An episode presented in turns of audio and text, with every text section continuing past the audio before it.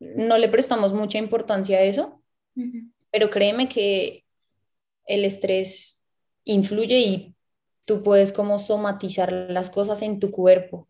De hecho, a mí los doctores me decían, se me hace extraño porque no hay personas en tu familia que tuvieran un tipo de sarcoma. Además, tenía 26 porque fue, bueno, el año pasado 26, cumplí 27 eh, y me decían, estás muy joven para que tengas este tipo de sarcoma y es muy extraño. Entonces, eh, tuve una relación tóxica con el papá de mi hija y me decían, todas esas cosas que tú cargaste, es como si tú, tú hubieras somatizado eso y por eso te salió. Me llamo Eliana, soy life coach y terapeuta ocupacional. Mi misión es reconectar nuestra sociedad con el amor, aquel más allá de romanticismos, aquel que nos permite conectar con quienes realmente somos. Te comparto herramientas precisas y concretas que he utilizado para mi transformación interior, cambiando mi mundo exterior. Estas herramientas te permitirán entender los mecanismos de tu cerebro y tus emociones para crear la vida que tanto anhelas. En cada episodio te comparto mensajes para despertar en ti esa versión que vive sin límites, que vive sin fronteras, que vive en su máxima expresión y su mayor potencial, conectándote con Dios, con el amor y con tu real esencia.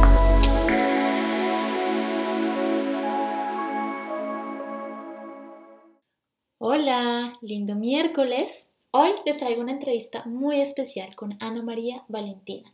Ella es una colombiana que hoy eh, tiene 28 años y a sus 18 años se atrevió de salir de Colombia con su maleta llena de sueños recorriendo Perú y ahora se encuentra en Francia, en donde en los dos países ha ejercido su profesión de base que es cocinera.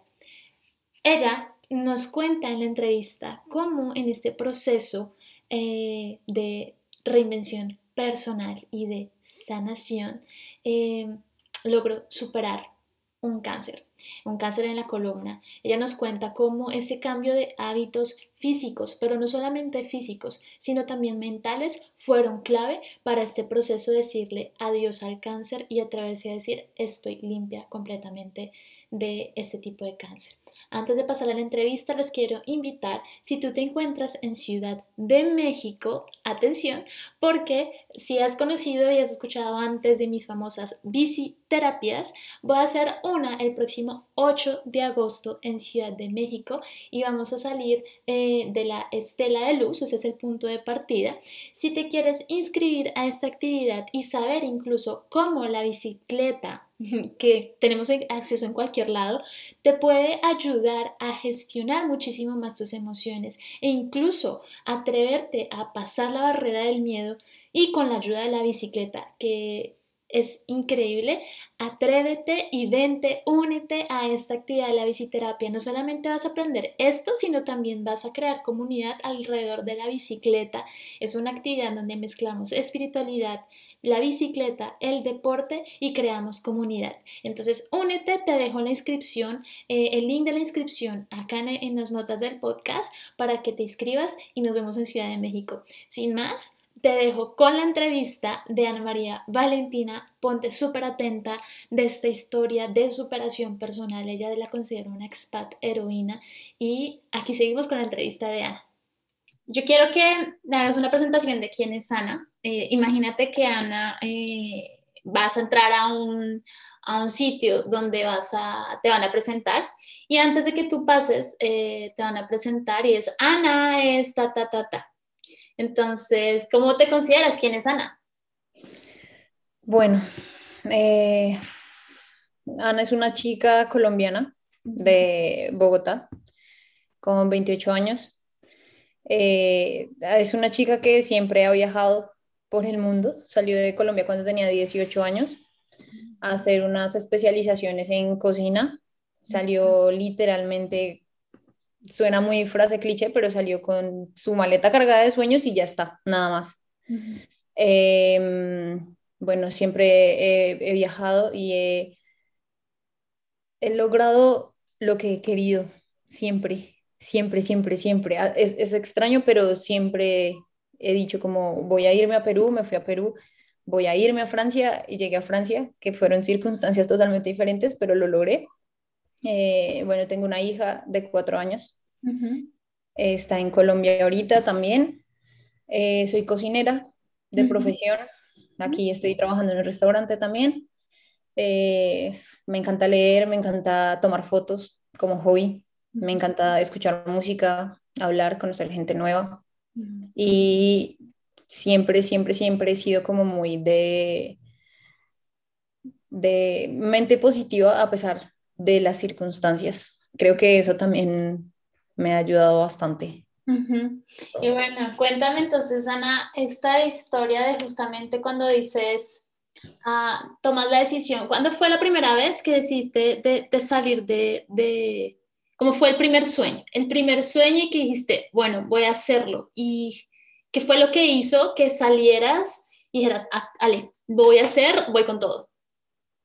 Bueno, yo tenía 16 años, estaba de hecho en el colegio eh, y salía de, de, de 11 a el Sena a estudiar porque estoy en el Sena, cocina.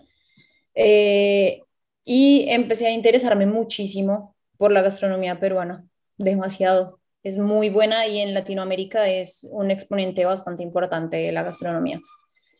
Y mi manera de irme a Perú fue algo extraña. Siento que Dios ha hecho muchas cosas por mí, porque yo justo conocí a un chef por internet eh, y yo lo seguía y empezamos a hablar y me daba muchísimos datos de cocina.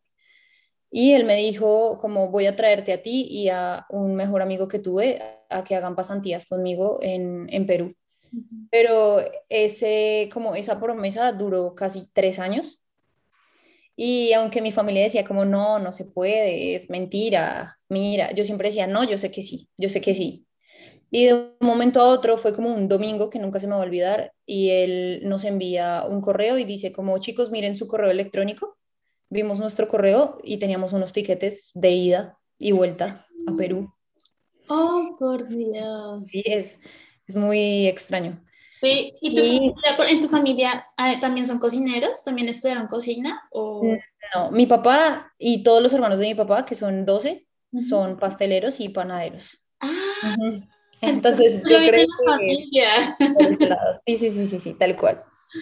Tal cual. Entonces, bueno, me fui a Perú, a un lugar que se llama Chimbote, que es un, era el puerto pesquero más importante de Sudamérica, pero ahora es un lugar que está contaminado y lleno de pobreza, prostitución, drogadicción, etc. Ahí estuve tres meses en una, una escuela para chicos de escasos recursos, nos entrenábamos con más peruanos, mexicanos y eh, mi ex mejor amigo y yo. Y eh, bueno, eran tres meses y yo decidí quedarme. Y dije como, un, es algo, o sea, es algo que me gusta, voy a hacerlo, voy a quedarme. Y aunque estoy sola, porque era mi primera vez fuera, eh, y aunque era un país donde se hablaba el español, es como ese temor que tú tienes de empezar otra vez de nuevo y de salir de tu zona de confort porque no estás con tu familia, que siempre va a estar pendiente de ti, que nunca te va a faltar la comida, eh, etcétera. Entonces decidí quedarme. Pero ¿qué fue lo que, porque tenías ese temor, ¿no? De, de reiniciar de nuevo, hacerlo sola. ¿Qué fue lo que dijiste? Ok, a pesar de que tengo este miedo a iniciar nuevamente en otro país y hacerlo sola, ¿qué fue lo como que hizo que ese cambio de chip? ¿Qué fue lo como que eso que te hizo darte cuenta o cómo va, va a pasar la barrera del miedo? No sé si te ha pasado cuando uno sale de su país empieza a mirar las cosas totalmente diferentes y se da cuenta que hay un mundo lleno de muchísimas opciones, posibilidades, oportunidades que lastimosamente en Colombia no las hay. Y si las hay, es para gente que tiene dinero. O sea, no quiero sonar como odiosa, pero pues sabes que es un poco complicado. Entonces simplemente dije, quiero hacer algo por mí, eh, no quiero quedarme en Colombia a hacer lo que todo el mundo hace, a vivir como del común, a, estar pensando en, si me van a contratar porque soy de menor edad y tengo experiencia o no, entonces voy a hacer mi carrera, quiero hacerlo fuera de, de Colombia, quiero aprovechar que la gastronomía te abre las puertas para viajar a muchos lugares y crecer profesionalmente, entonces eso fue como lo que más mm. me, me como una balanza. Una balanza de que ganabas, que perdías, etcétera, y evidentemente ganó la balanza, que era lo que más A pesar de que todavía no tenías eso seguro de que eso fuera a pasar. Tal cual. No sé por qué, siempre me ha pasado que no es que, mm, ¿cómo te explico? Pienso que las cosas van llegando. ¿Y me entiendes? Y siempre tengo como la actitud de que algo bueno va a pasar. Y también siento que influye mucho la actitud que uno le pone a las cosas. Entonces siento que eso me abrió muchísimo las puertas porque trabajé en muy buenos restaurantes y conocí muchísima gente como en el rubro de la cocina. Entonces, eso.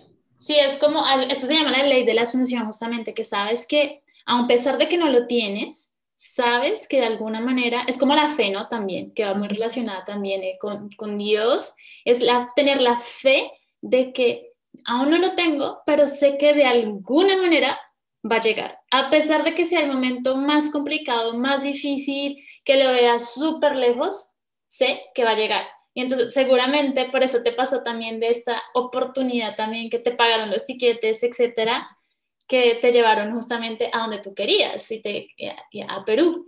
Entonces es, eso, es la ley de la asunción de que a pesar de que no, no sabes cómo va a pasar, sueltas el cómo y es, pero yo quiero eso, yo quiero eso y pasan. El cómo claro, sabes, pero pasa. Claro, es como, viste que mucha gente dice como ver para creer, pero es creer para ver. Mm. Entonces, cuando uno lo entiende y cuando realmente crees, las cosas se acomodan y se te dan. Mm. Siempre. Genial este de creer para ver. Está bueno, y entonces estuviste en Perú, iniciaste, bueno, tuviste muchas oportunidades en, en estos restaurantes, etcétera.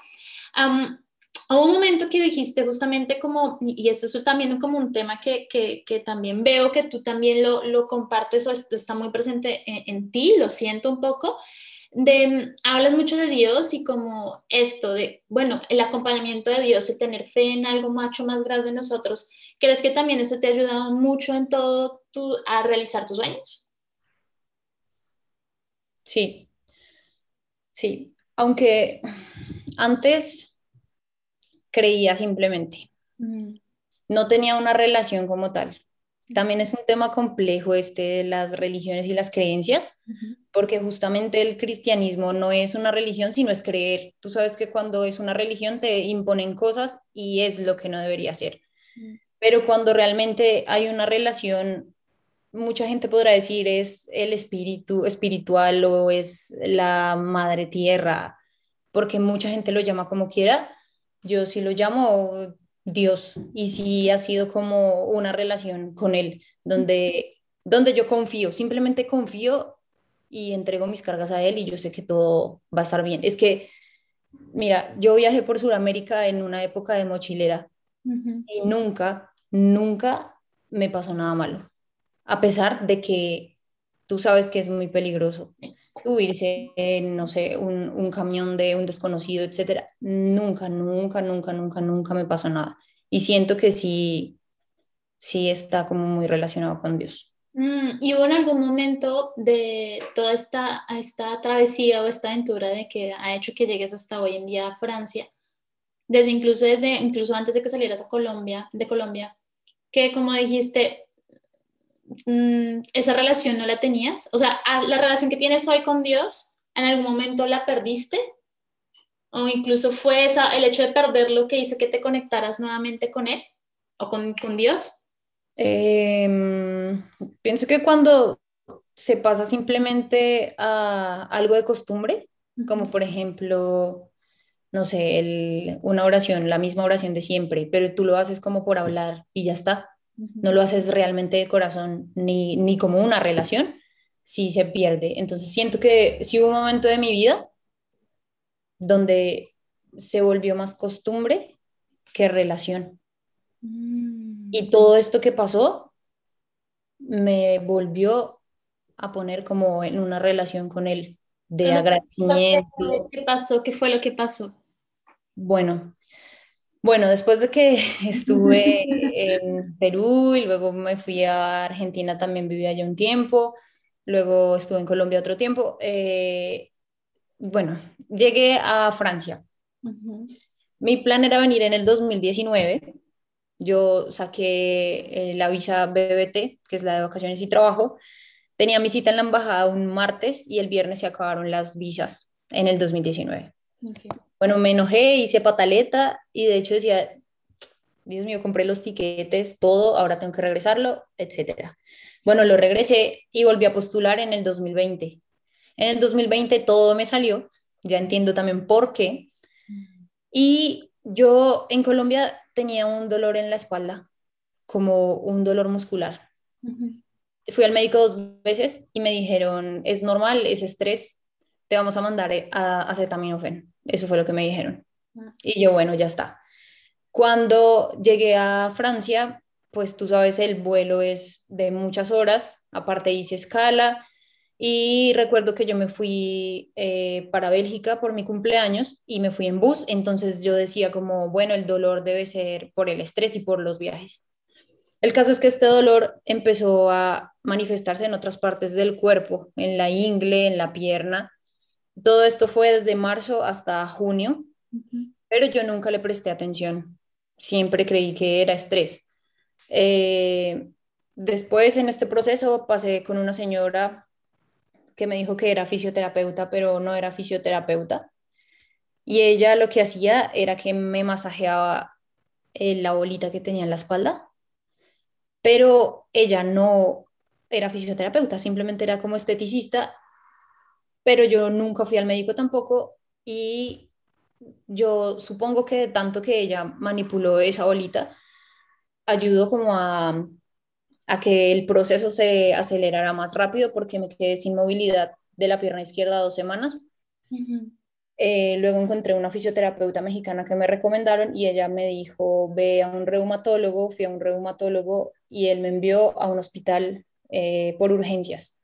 Él hizo un papel, hizo una nota en un papel, yo no sé qué diría, y me dijo, entrégasela al médico. Se la entregué, me hicieron exámenes de todo y me encontraron un tumor de 10 centímetros en mi espalda eh, y estaba entrando a la médula espinal. Terminó siendo un sarcoma, un sarcoma que se descubrió recién el primer caso en el 2019 a nivel mundial. Me lo dijo mi médico la última vez que nos vimos. ¡Wow! Solamente siete personas, seis, siete personas en el mundo lo, lo tuvieron, porque me explicaba que los sarcomas son un tipo de, de pues, cáncer. Hay unos que se, se desarrollan en el hueso y otros en los músculos, pero hay muchísimos tipos, hay más de 90 y hay eh, oncólogos que en toda su vida no alcanzan a ver todos los, tipos de, de sarcoma. Entonces, bueno, me descubrieron este, me hicieron dos cirugías eh, porque el, el, tumor estaba presionando el nervio ciático y mi pierna no funcionaba. Entonces me dijeron, si no operamos, es probable que empeore y te la tengamos que quitar. Entonces me hicieron una operación. Eh, gracias a Dios yo después de mi operación sentí mi pierna, no la podía mover porque también fue un proceso, pero la sentía. Estuve hospitalizada 16 días en recuperación, fue el proceso de mm, un fisioterapeuta, aprender otra vez a caminar, a tener fuerza en la pierna. Me hicieron radioterapias, 30 radioterapias, y luego me hicieron quimioterapias, que es lo más difícil de todo el proceso. Eh, y en octubre me dijeron, se terminó, eh, no te vamos a hacer más. En abril me hicieron un examen donde apareció eh, un pedacito de células cancerígenas todavía, lo cual hizo que tuviera que repetir el tratamiento. Entonces me hice tres radioterapias más, diferentes a las primeras 30 que me hice. Y el jueves de la semana pasada, sí, me dijeron que ya no tengo nada, que estoy limpia después de casi un año y medio. Y, y, bueno, pues claramente tengo que seguir cuidándome. Eh, también con todo esto que me pasó, cambié muchísimo mi estilo de vida en todo sentido, en todo sentido. Y bueno, es cuestión de cuidarme ahora, de estar muchísimo más tranquila y de seguir en controles porque si es necesario controlar que todavía no regrese, espero que no. Y, y, sé que no. Y, bueno, justamente entonces tú me dijiste que bueno, eh, esta, eh, esto que pasó justamente te, te unió, eh, esa fortaleció más la relación con Dios. Entonces te pasaste a, de cómo estabas antes tu relación con Dios a cómo está ahora la relación que tienes con Dios. Mira, antes me estresaba muchísimo, no confiaba. Eh, antes me decían algo y yo, yo respondía no de mala manera, pero sí era muy explosiva. Eh, ahora soy muchísimo más tranquila. Yo, muchísima gente me decía como, ¿crees que es que pareciera que no te importe? Y yo les decía, no es que no me importe, simplemente estoy tranquila y yo sé que todo estará bien pero de nada vale la pena estresarme o angustiarme por algo que yo sé que, que se va a solucionar. Mm. Entonces dije, como voy a dejar mis cargas en Dios y Él se encargará de proveerme todo lo que necesite. Y, y te juro que eso ha pasado. Eso ha pasado. De hecho, en la historia de Juan, eh, que Juan, los que no conocen, es el más de los chorizos que acá en, en, en Francia eh, es súper conocido, es, es justamente es mucha inspiración para muchas eh, personas que emigramos a Francia, porque él también tuvo una historia de reinvención, una persona que pasó de ser abogado a hoy en día ser el man de los chorizos, eh, y es un influencer, es súper famoso, y entonces Ana, fue por, por, el man de los chorizos que yo conocí a Ana, que conocí la historia de Ana, y Ana justamente acudió al man de los chorizos para buscar ayuda, ¿no? Que también eso a veces nos cuesta muchísimo. demasiado, demasiado. Eso también lo entendí, porque a mí me molestaba muchísimo eso, que me ayudaran. Una vez mi exnovio me dijo, voy a comprarte la SIM de free para que tengas internet, y yo le decía, no, no quiero, no, no quiero, no, no, no. Porque es como eso que mucha gente piensa como, ay, no lo voy a recibir porque entonces después voy a ser como una mujer que depende de él o el cliché ese de me va a mantener. Y una vez hablé con su tía y me dijo, tú también tienes que aprender a recibir. Pues sí, sí. Tienes que aprender. Y creo que eso me costó demasiado. Y cuando pasó lo de Juan, me acuerdo que fui a hablar con Juan y le dije, porque estaba vendiendo unas boletas, y me dice, bueno, vamos a tomarnos una foto. Yo le dije, no, Juan, no puedo. Le dije, no. Me dice, no, es que tienes que tomarte una foto para que se vea que, o sea, que es verdad. Y yo, bueno, ya está bien, está bien. Y fue justo cuando pasó todo esto, lo de la cañota, la, la, la. Y yo era como, Dios mío, ya, bueno, voy a aprender a recibir. Y sabes, de hecho, vendí muchísimas más boletas. Muchísima gente fue el día que estuve en la carnicería y me decían muchísimas cosas hasta me daban muchísimas palabras como de aliento, me abrazaban, una señora me llevó una rosa súper bonita, se puso a llorar y yo dije, recibir no es malo, o sea, no está mal. ¿Qué era lo que te impedía justamente como eh, recibir? ¿Qué era eso? ¿Qué era lo que te decías?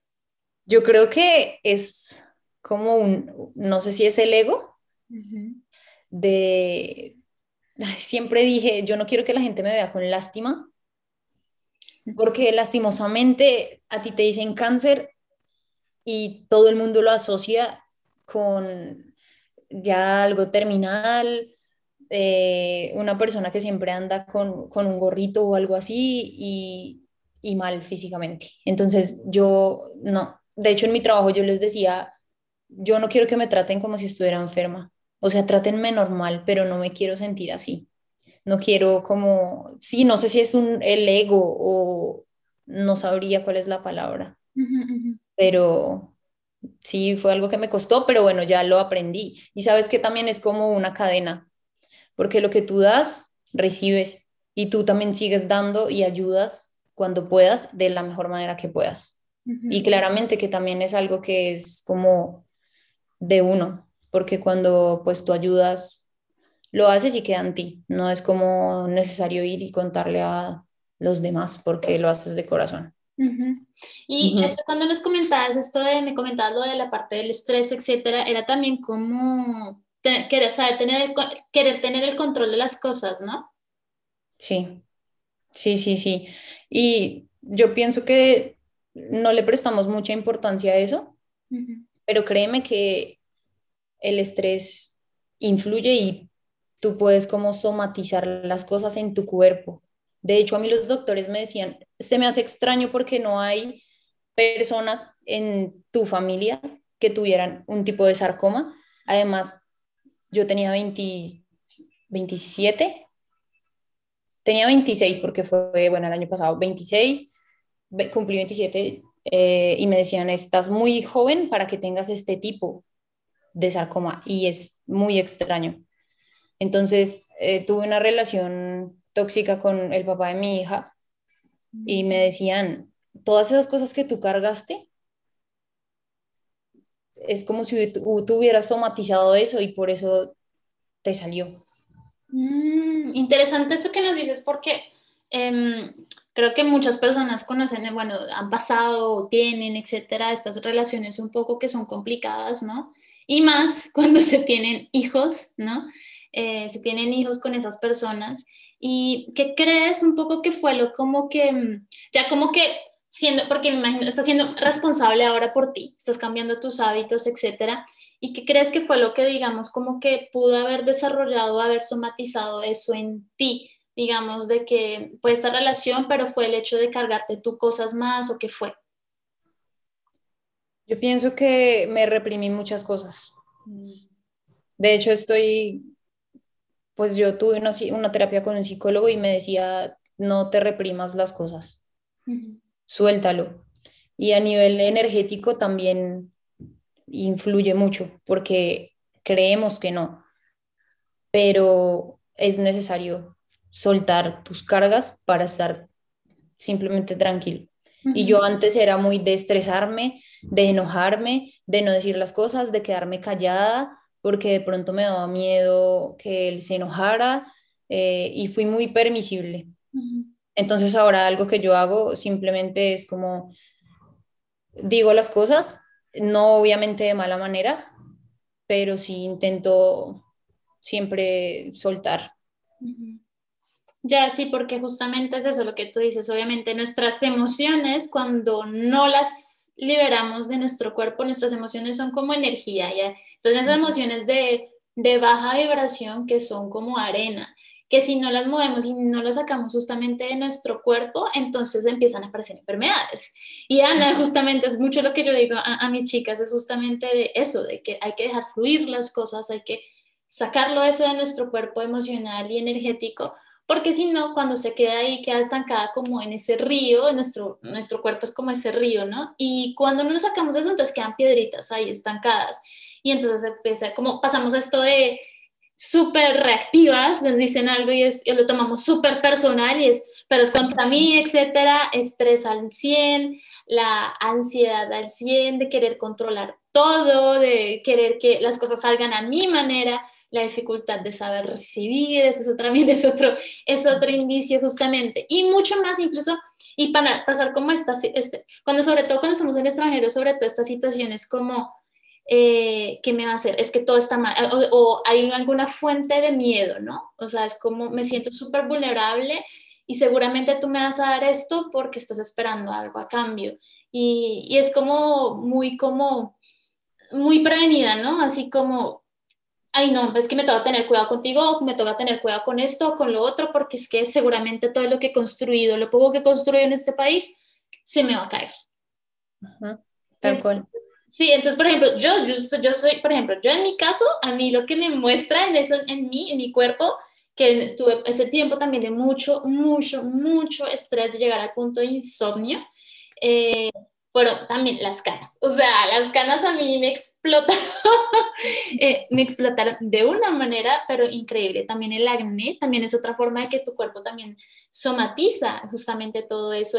también los diferentes tipos de acné, entonces si es acné de, cierta manera también es porque estás reprimiendo cosas, no estás diciendo cosas. Entonces, yo creo que aquí es justamente el mensaje que, que está pasando Ana y es justamente como permítete soltar las cosas, permítete recibir, permítete aprender a poner límites, eh, justamente sobre todo, no en las relaciones solamente de pareja, ¿no? Sino también las relaciones con amigos, también relaciones de trabajo, también, porque pues, también eso también es aprender a saber decir no o a poner límites, porque no sé si te ha pasado, Ana, de que dices como, no le quieres decir algo, no, y se te queda ahí todo el día, ¿no? Estás ahí como, ¿por qué no le, Ay, ¿por qué no le dije eso? Sí, sí, sí, sí. Y, y, mira que yo pues estuve trabajando de eso con, con, mi psicólogo también y lo de la ansiedad también. Yo antes tenía muchísima ansiedad. Ves que sientes como algo por aquí en el pecho y me estresaba y me la pasaba pensando y me decía como la ansiedad es cuando tú piensas mucho en el futuro, en lo que va a pasar, entonces ya, simplemente vive tranquila el día a día ya, mañana será otro día y empezamos a hacerlo con ejercicios de respiración y cosas así y realmente me ha funcionado muchísimo. También digo como eso que tú dices, antes me pasaba y era como todo el día así, ay, pero ¿por qué? Pero ¿por qué? Mira, yo ahora digo las cosas y ya está, ¿sí me entiendes? Eh, obviamente uno tiene que saber cómo decirlas, eh, sea una opinión buena o sea algo con lo que tú no estás muy de acuerdo, pero hay que decirlo. Y después de todo esto que sucedió, créeme que la vida es, o sea, es hoy, ¿me entiendes? Y simplemente hay que vivirla y ya. No sé, a veces vivimos tan prevenidos y, ay, pero si yo le digo esto, ¿qué dirá? Ay, pero si no hago esto, ¿qué dirá? simplemente hay que ser felices y ya está, no hacerle daño a nadie, vivir, decir, soltar y estar tranquilos. O sea, cuando uno de verdad aprende a estar tranquilo, créeme que todo esto que también tú decías, que el insomnio, el estrés o estreñimiento, todo este tipo de cosas, es precisamente por todas esas vueltas que nosotros nos damos en la cabeza solos. El estreñimiento es otro punto, justamente. El estreñimiento es, ah, es, es, otra señal, justamente. También sufrí muchísimo el estreñimiento y es una manera que también es como el indicador de que mi cuerpo me está diciendo, ¡uh! Atención, antenita, pilas acá. y porque también eh, esto yo lo traía también mucho en Colombia y, también fue un cambio de hábitos, lo que tú dices. Cambio de hábitos em, físicos, alimentación, etcétera, ejercicio, la, la, la, pero también mindset, justamente, también emocionales también. Y es cuando tú tienes estreñimiento, es también que quiere decir que tampoco estás soltando, que no confías en la vida. Y mira, por ejemplo, eh, cuando pasó la, la pandemia, etcétera, eh, eh, que hay este miedo, ¿no? De, bueno, se voy a perder el trabajo, etcétera. Muchas personas sufren de eso. Y mira, y a mí me, me pasó un momento de que algo estaba pasando con Amor Sin Fronteras, me estresé tanto y ¡pum! Y yo no me di cuenta y mi, mi, intestino delgado se empezó otra vez, a, otra vez así. Y ya cuando te empiezas a estar tan conectado con tu cuerpo, es como estar súper atento en dónde están las atenciones a veces cuando te metes tanto en el trabajo, no te, desconectas completamente de tu cuerpo físico. Y en ese momento dije, wow, ¿qué está pasando en este momento? Tenía el estómago súper, súper, súper apretado. Y empecé, y empecé justamente, suelta, suelta. Entonces dejé de hacer lo que estaba haciendo, me concentré nuevamente en mi cuerpo y empecé con una afirmación, suéltalo, todo va a estar bien, suéltalo, todo va a estar bien. Y eso lo hice como por 10 minutos, respirando, etcétera. Y sin mentirte, Ana, o sea, algo que a mí me costaba meses para estar sentirme bien, me costó 10, me tomó 10 minutos. Ya luego ya, ya estaba fluyendo, ya no me sentía el dolor, el estreñimiento, ya estaba fluyendo, obviamente, obviamente tomé agua, etcétera, y, empecé como esos días como a darme la limpieza justamente. Entonces, todas las enfermedades, todo lo que te está diciendo tu cuerpo te está indicando ese dónde estás, y cuando no le ponemos cuidado y pasamos tanto tiempo en la mente de ansiedad, de pensar en el futuro y es que, y es que, o que tratar de controlar las cosas, nos desconectamos de nuestro cuerpo. Por eso es muy importante la meditación también, que te permite justamente conectar con, con, con esto que está acá y que te es tu, tu indicador. Entonces, Ana, justamente, eh, y bueno, aparte de este cambio de, como de relación con Dios también, ¿qué otros cambios eh, hiciste para, para mejorar y para decirle chao al cáncer?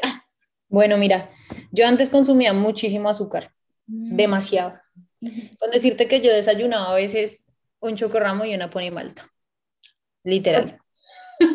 yo comía muchísimo azúcar. Cuando me enteré, o sea, cuando mi oncóloga me dijo, el azúcar es el alimento del cáncer, me tocó bajar de una y me costó, porque el azúcar es más adictivo que la cocaína según estudios. Mm. Entonces me costó demasiado. De mm. hecho, a veces peco diciendo como, ay, quiero una galleta. Y más aquí, si ves que tú vas y ves, ay, las panaderías, los croissants, los panes de chocolate, acá uno no puede. es muy difícil. es muy difícil. es muy difícil. Entonces me costó, pero empecé a bajarle un poquito. Entonces, eh, mis desayunos siempre son como yogur griego con buena fruta, ahora como bastante fruta. Eh, le estoy bajando ahorita las carnes, no, no quiero como consumir carnes, pero también es un proceso porque no las puedo quitar del todo porque mi cuerpo lo, pues, está acostumbrado desde hace mucho tiempo, pero por ejemplo ya empecé a dejar las rojas entonces estoy solamente con pollo, pollo, pollo, pollo, porque pescado tampoco como. Pero en cuestión alimenticia, sí cambié muchísimo. Mucha agua. Yo antes no tomaba agua. Si tomaba agua tenía que ponerle algún saborizante porque no me gustaba. Ahora tomo mucha agua y también es, o sea, ayuda demasiado. De hecho, en mis quimios siempre me decían, toma agua para que saques todo lo que tienes, como todo el, todos los medicamentos que están pues malos que son malos porque literal las, las, los medicamentos de las quimios te matan muchas cosas por dentro. Entonces tomaba muchísima, muchísima, muchísima agua. Y en cuestión de estilo de vida, te digo que yo ahora vivo muchísimo más tranquila. Mm. Y ahora sí escucho mi cuerpo. Algo que yo hacía en Colombia y que tenemos mucho el temor en Colombia es, no, no me voy a enfermar porque si me incapacito de pronto me echan. O no, porque lastimosamente tenemos ese chip no sé por qué, todos los colombianos, de que pensamos más en el trabajo que nosotros mismos. Pero a la final, si no hay salud, no hay nada. Mira, yo no trabajé todo el año porque no pude trabajar.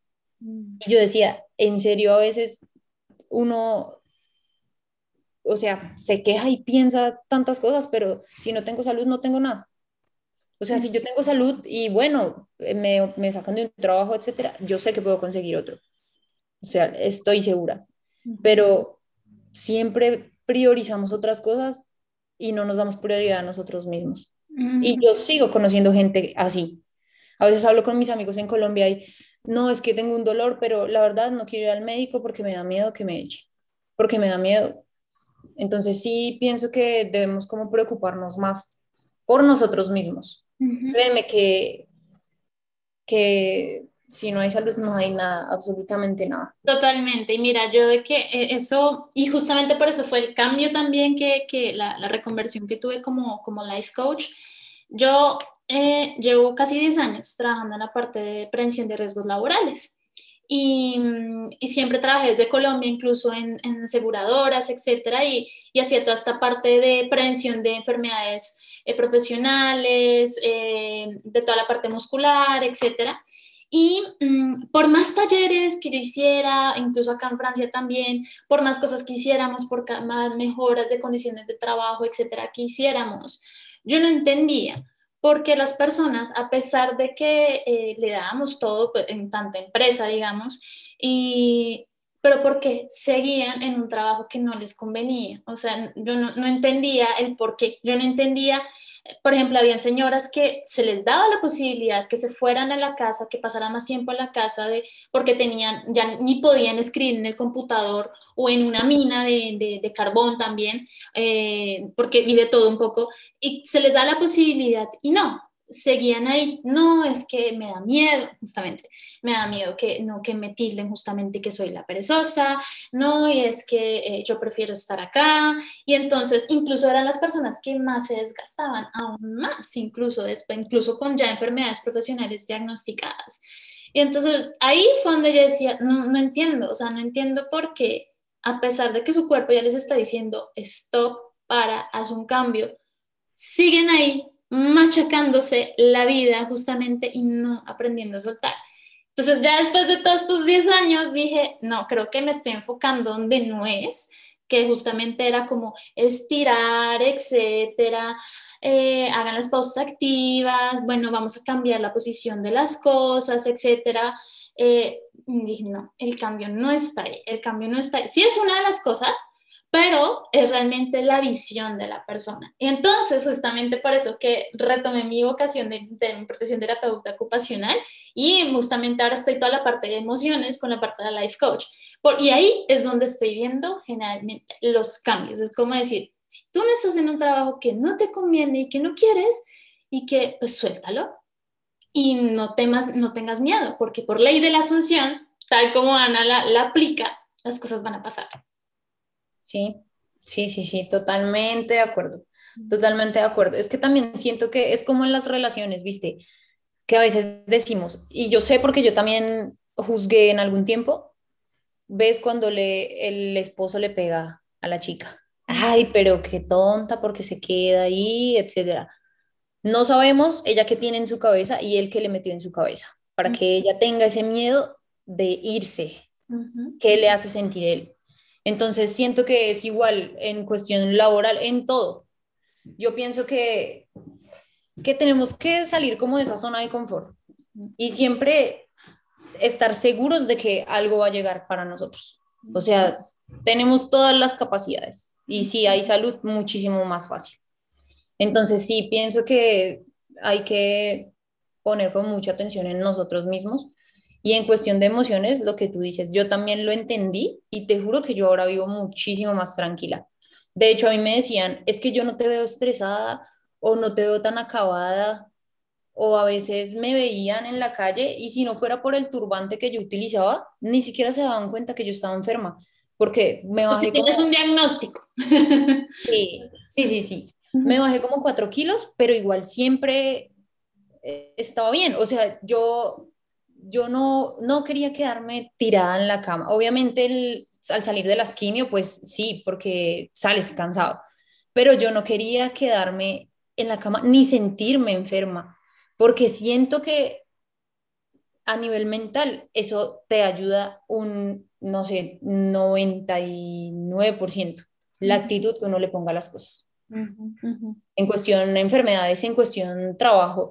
Mira, yo conseguí mi trabajo actual el 16 de noviembre y tuviste que acá cerraron otra vez el segundo confinamiento a finales de octubre. Sí. yo bueno, voy a enviar hojas de vida. Dios mío, si me quieres poner algo, pónmelo. Yo no me voy a enojar, gracias. Y justo me llaman en plena pandemia cuando no sé por qué contrataron gente y me contrataron a mí. Y mi jefe el mismo día me dijo, ¿y si te quiero hacer papeles, cómo hago? Entonces, viste, yo, e, es como que siempre hay que meterle la mejor actitud. Entonces ahorita digo, bueno, ya está, que, sea la voluntad de Dios lo de mis papeles. Por ahora seguiré tranquila, no me voy a estresar. Ya me dijeron que no tengo nada, seguir cuidándome y las cosas solitas se van a ir dando, pero sí hay que, que empezar desde adentro, porque muchos dicen, no, solamente somos carne, pero también somos espíritu y el espíritu también evacúa, así como nosotros evacuamos y soltamos lo que no necesitamos yendo al baño, el espíritu también lo hace. ¿Cómo? Soltando Mm. diciendo las cosas, no guardándotelas, no llenándote de rencores ni de eh, malas vibras y ya está. Pero influye muchísimo lo que tú dices, eso influye demasiado. Totalmente. Pues Ana, creo que eh, justamente era la siguiente pregunta, pero creo que lo dijiste ya, diría, ¿qué le dirías justamente? Ya lo estás diciendo justamente. Y de verdad, Ana, felicitarte, felicitarte muchísimo por esto que es un regalo, es una oportunidad que te está diciendo la vida, ok, ya entendiste lo que tenías que entender, eh, sigue, sigue, esta es, tu nueva, esta es tu nueva versión, esta es tu nueva tú, Ana, eh, disfrútalo y qué bonito que, o como, es como ese tomar un avión nuevamente hacia, hacia la vida soñada, ¿no? Y con salud, que es lo más importante, y de verdad felicitarte porque esto que acabas de pasar, creo que y, que acabas de superar es genial. O sea, creo que esto es más que, incluso cuando se casa la gente que tiene hijos, que compra la casa. O sea, esto no tiene valor ninguno, la verdad. Te felicito, Ana, por, por esta historia, por compartir tu historia, por compartirnos justamente qué fue eh, eh, esas claves que quisieron que te pudieras decir hoy en día, adiós a, esto que esta etiqueta de, de, cáncer y que te permitió reconocer, reconectar contigo. De verdad, muchas gracias, Ana. Gracias a ti. Has aceptado justamente la entrevista. Y para cerrar el podcast, entonces siempre recuerden, siempre decirte esto es, soy amor y merezco el amor en todas sus formas y expresiones.